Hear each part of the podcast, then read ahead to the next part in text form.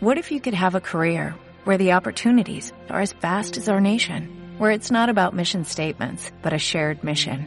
At U.S. Customs and Border Protection, we go beyond to protect more than borders, from ship to shore, air to ground, cities to local communities. CBP agents and officers are keeping people safe. Join U.S. Customs and Border Protection and go beyond for something far greater than yourself. Learn more at cbp.gov/careers. Doncs seguim el tu i jo d'aquest dimarts, com cada 15 dies. Connectem tot seguit amb el nostre cos, amb la nostra ment, amb les nostres emocions i, com sempre, amb els companys d'aquest espai. Rubén Álvarez i avui també Elena González. Bona tarda, nois. Bona tarda. Bona tarda. Què tal? Molt bé. Sí? Ja en plena tardor, sí. Passats per aigua, notant Aquí connectam amb l'aigua. Sí, sí, a més a més em sembla que avui el tema que ens porteu està força relacionat amb l'aigua, amb les Sí. temperatures que tenim, amb el Mhm. clima...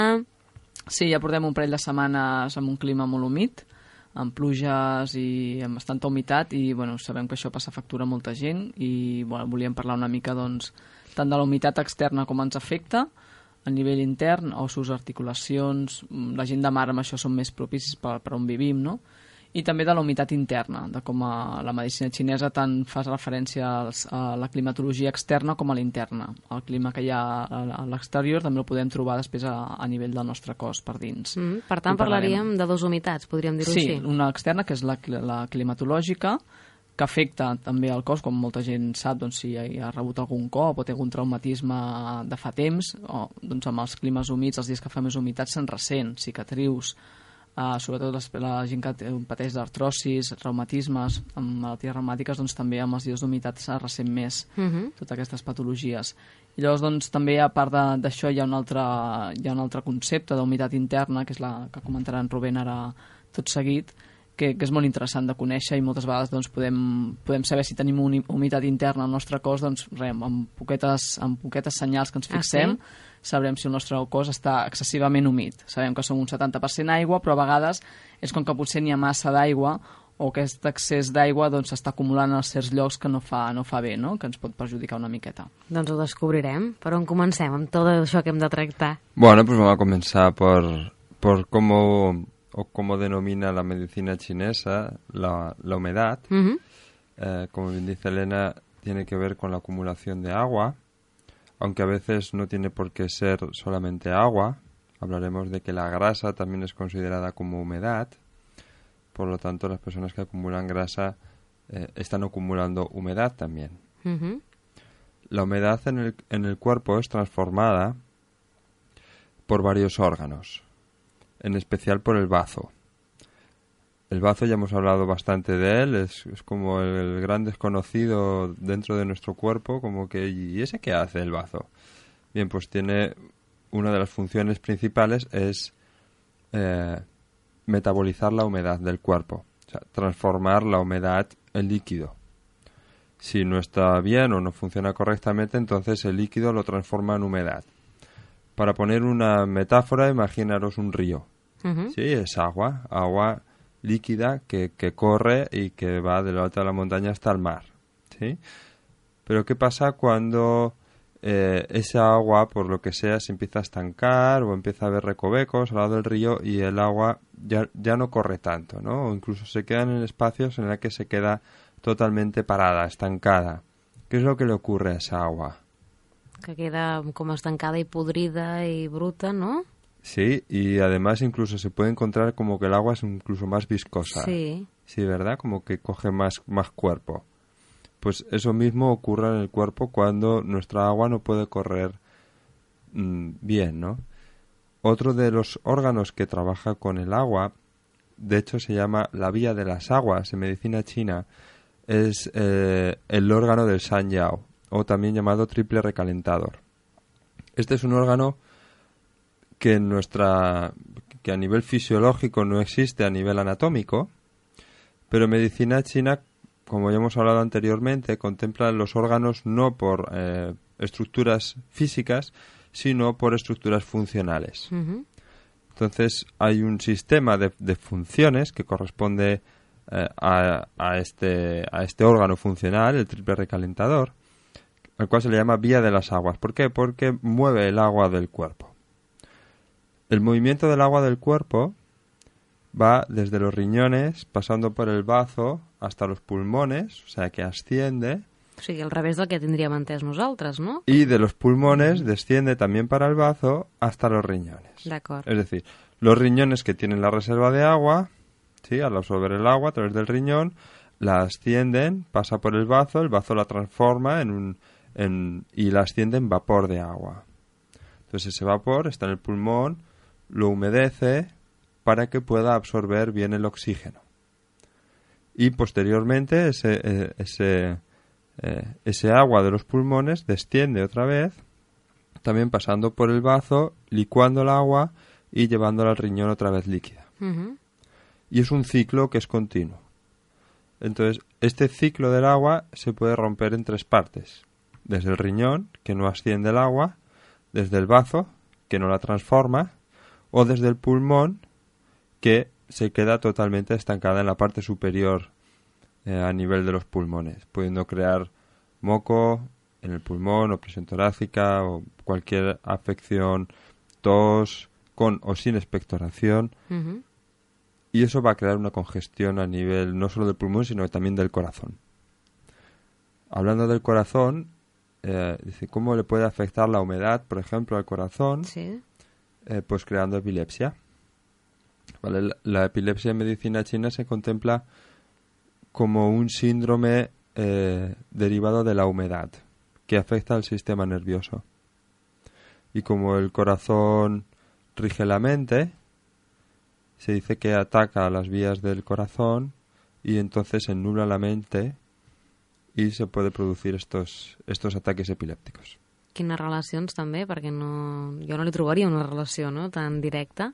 Claro, los, los chinos lo que han hecho es, observando el, el exterior, obs- observando el medio ambiente, observando la naturaleza, han extraído como las bases fundamentales que rigen la naturaleza Uh -huh. y eso lo han aplicado dentro del cuerpo.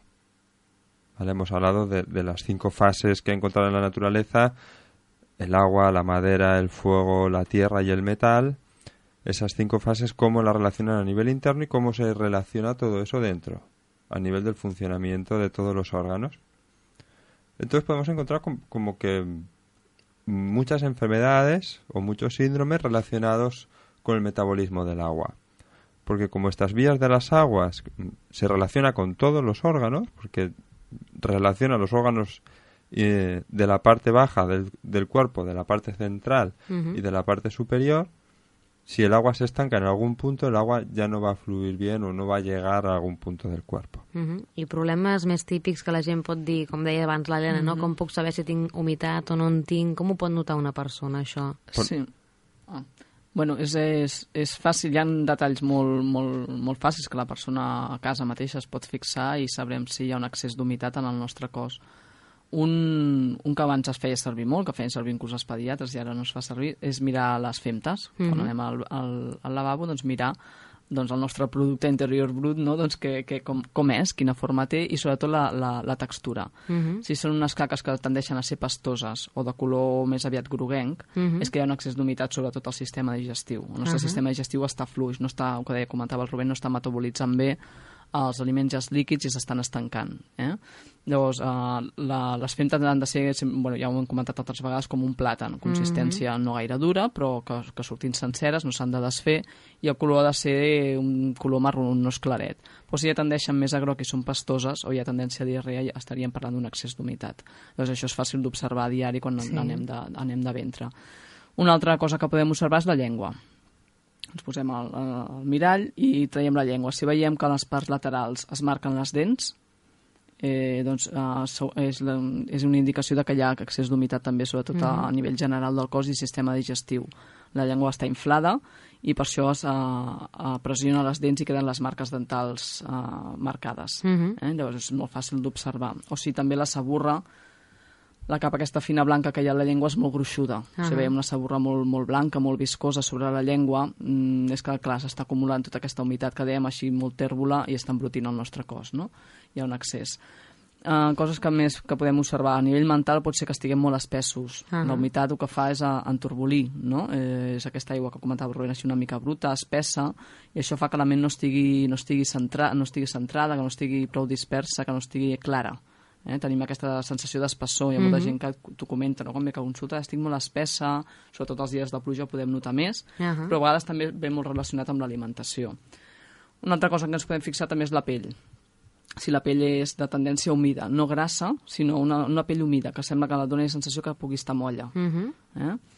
Algun signe més que em pugui deixar? Mm, femtes, llengua, és el més fàcil, la pell, a nivell de, de claretat mental, de si tenim aquesta sensació com de, de mal de cap, d'espessor, això serien els signes més fàcils de, de veure. Uh -huh. Eh? Llavors... Eh, Otra forma de ver sería a nivel de comprobar el sistema linfático. Uh -huh. Por ejemplo, cuando tú te presionas eh, en la mano mismamente, ¿sí?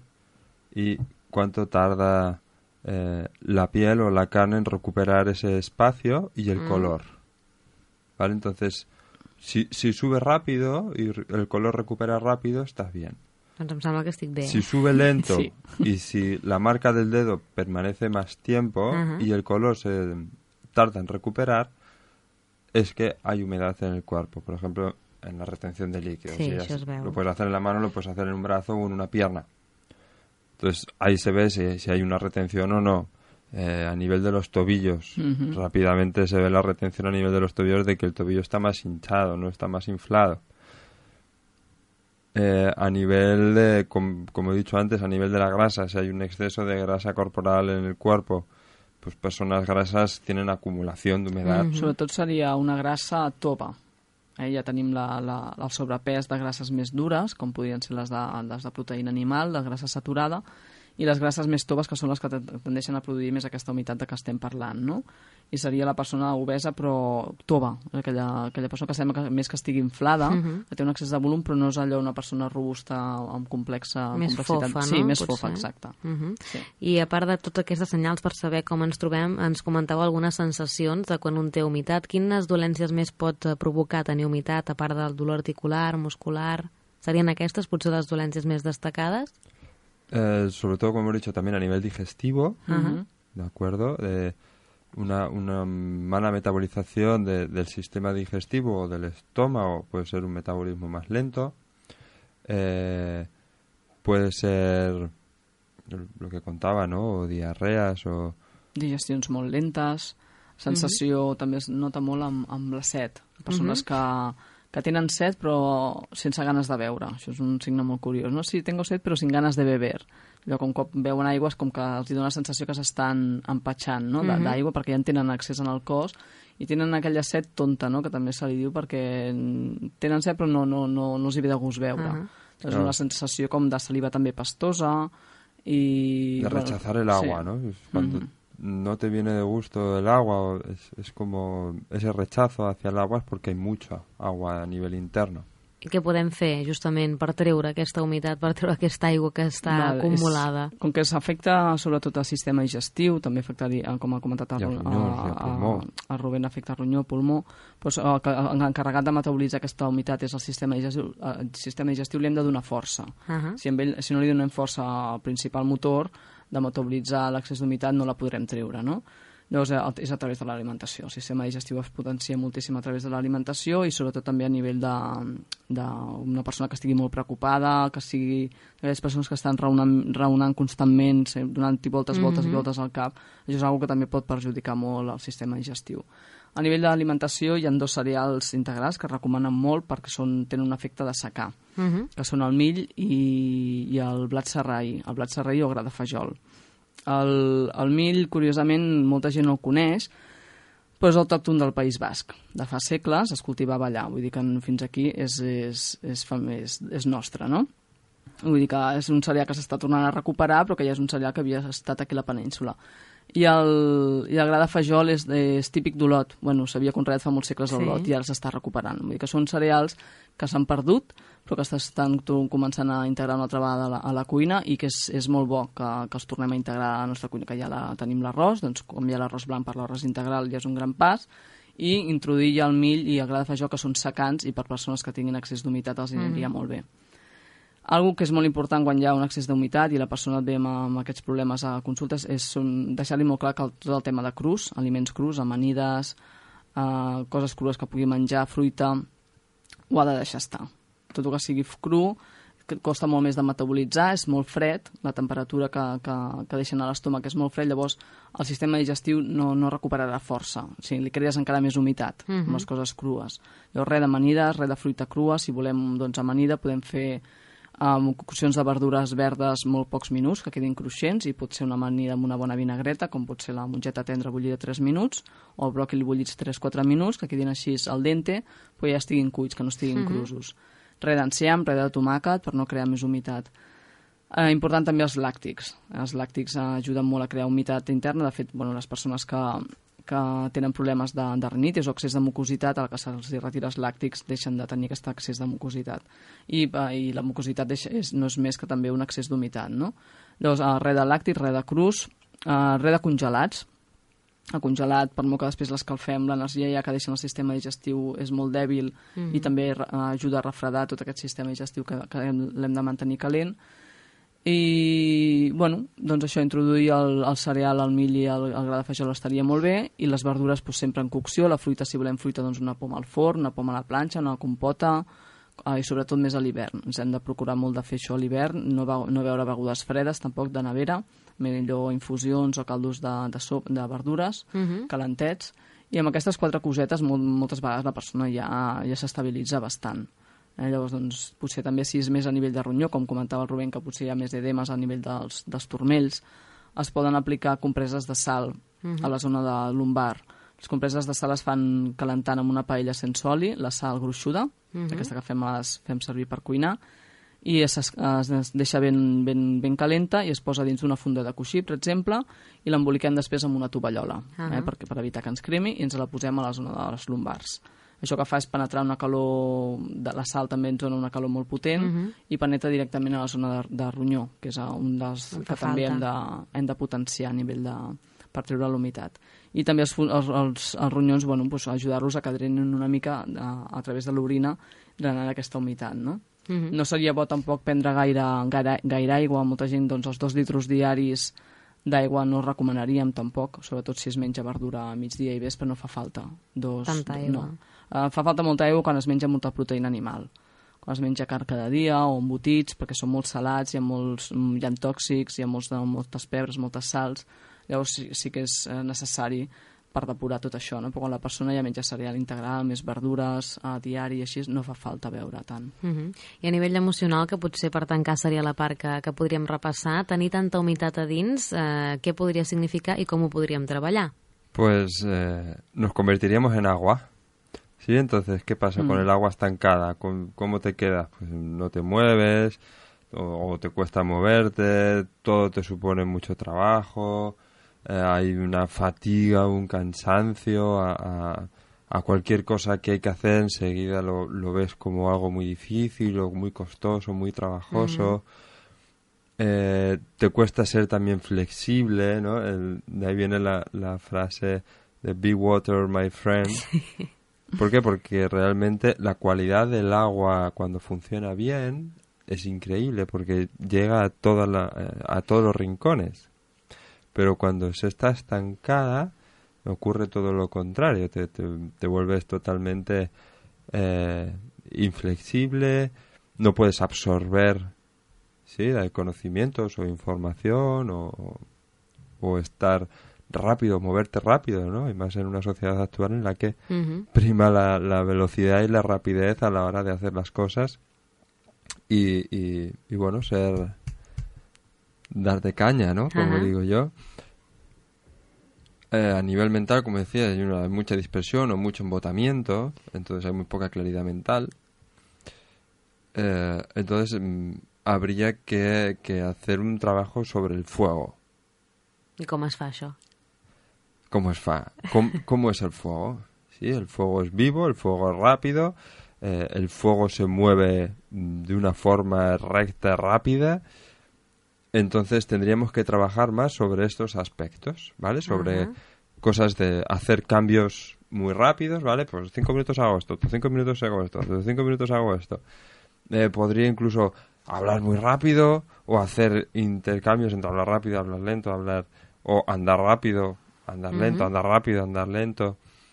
Eh, mucho ejercicio, ¿vale? Ejercicio físico, porque el ejercicio mueve la sangre y eso, mueve, y eso moviliza el agua. Mm -hmm. Tendria que ser un exercici suau. Sigui, no es tracta d'anar al gimnàs i matxacar-nos a màquines o fer alguna cosa que requereixi un excés d'energia, perquè aquestes persones, com deia Rubén, estaran a ralentí. Mm -hmm. Llavors, Clar. han de començar amb una, activitat, amb una activitat suau, però que, que realment s'han de moure. Si no es mouen, l'energia no es mou. Llavors, encara es queden més estancades, encara crea Clar. més humitat. És un cercle que si no surten d'allà és difícil. Una de las patologías que, que crea este problema de humedad en el cuerpo es el hipotiroidismo. ¿Por qué? Porque la tiroides regula el metabolismo corporal. Si disminuye el funcionamiento de la tiroides, disminuye eh, la velocidad de nuestro motor de, de quema, ¿no? De quemar calorías, de funcionamiento y por lo tanto, cuanto menos quema, más reservo y más acumulo. Y eso es humedad. Por lo tanto, todas las personas que, que puedan tener este, esta tipología, igual no le han diagnosticado un hipotiroidismo porque todavía no es clínico, es decir, tú te haces análisis y no te sale nada, pero puede ser un, un hipotiroidismo subclínico, ¿vale? En el que tu tiroides ya no está funcionando del todo bien y por eso estás empezando a retener agua o a engordar sin ni siquiera comer apenas. Mhm. Per tant, hi ha èpoques com ara, no?, que hem tingut dies de pluja i tal, com comentàvem, potser molts diem, ah, és qüestió del temps, però potser sí que ens afecta i interiorment Clar, tenim afecta, aquesta clar, altra humitat. afectarà me, um, més, aquest clima afectarà més a qui ja tingui aquesta certa humitat a, a, excés. Clar, Una llavors persona que és- no tingui humitat en excés no li afectarà els climes o els dies humits, mm, funcionarà normal. O sigui, en funció de com tinguem el nostre terreny interior ens afectaran les coses externes. Evidentment, per tant, és un bon moment també per prendre consciència Sí, i sí, treballar-ho. eh? y conectarme al- a el cos, ¿no? ¿Qué nos dice el cuerpo? Uy, me duele la humedad. ¿Por qué? Porque igual tengo humedad. Clar, doncs podem-hi Entonces hay que remei. eliminarla, Mhm. ¿vale? Molt bé, doncs Rubén, Helena, no tenim ja més temps per comentar, ha estat un tema molt interessant i molt adient, eh, amb els dies que ens han acompanyat. Si us sembla, recordem que us poden trobar al vostre blog, també a l'Espai Zen, i que bé, que d'aquí 15 dies tornem a parlar, no? Perfecte. Molt bé. Gràcies, estarem. doncs, bona tarda. Merci. Bona tarda.